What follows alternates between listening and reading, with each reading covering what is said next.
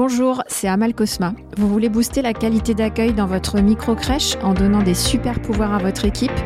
Vous êtes au bon endroit. On va parler de la petite enfance comme vous n'en entendez jamais parler. Dans la mini-série sur la référence, on va parler aujourd'hui des groupes d'âge. En micro-crèche, on parle souvent de l'âge mélangé. Ça a l'air sympa, c'est comme accueillir les enfants comme une petite famille bien sage. On imagine euh, les enfants qui jouent ensemble, qui s'entraident. Mais la réalité est tout autre. L'âge mélangé, c'est compliqué. Ça semble évident, les enfants de 2 mois et demi à 4 ans n'ont pas les mêmes besoins. Alors comment accueillir dans un même espace entre 10 et 14 enfants en âge mélangé?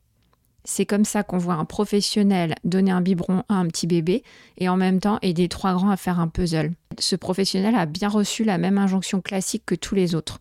Il faut donner des soins de qualité, apporter toute votre attention à ce bébé pendant son temps de repas. C'est un moment très important pour lui. Mais comment faire? La solution, séparer les groupes d'âge. Et grâce à la référence, on va y arriver.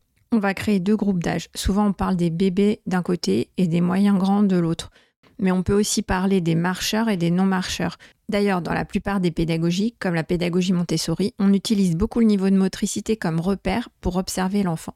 Alors ma solution, c'est de créer deux groupes les plus homogènes possibles. Plutôt un groupe de marcheurs et un groupe de non-marcheurs. Évidemment, on n'a pas toujours la même composition de groupe. Chaque année, les inscriptions vont modifier la composition du groupe d'enfants. Parfois, c'est très clair, il y a vraiment un groupe de petits et un groupe de moyens grands mais parfois on n'a que des marcheurs. On va alors créer deux groupes le plus homogènes possible, même si ce sont deux groupes de marcheurs, d'un côté les plus petits, de l'autre les plus grands, mais il y aura toujours deux groupes de référence avec deux référents de groupe. Si une année il n'y a que des marcheurs, il y aura deux groupes de marcheurs. Séparer les âges, c'est vous simplifier la vie. Les enfants en âge mélangé, ça multiplie les occasions pour les adultes de dire non et d'exercer une contrainte. Les grands risquent de bousculer les petits, les petits risquent de gêner les grands dans leur construction, alors l'adulte est sans arrêt en train de dire non. Les professionnels de crèche ont déjà pas mal de travail sur les règles et limites. Alors pourquoi en rajouter avec l'âge mélangé? L'âge mélangé, c'est la multiplication des noms.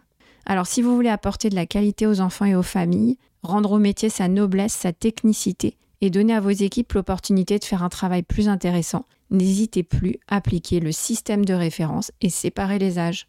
Si ce podcast vous intéresse, soutenez-le en mettant une note 5 étoiles sur votre plateforme et abonnez-vous à mon compte LinkedIn.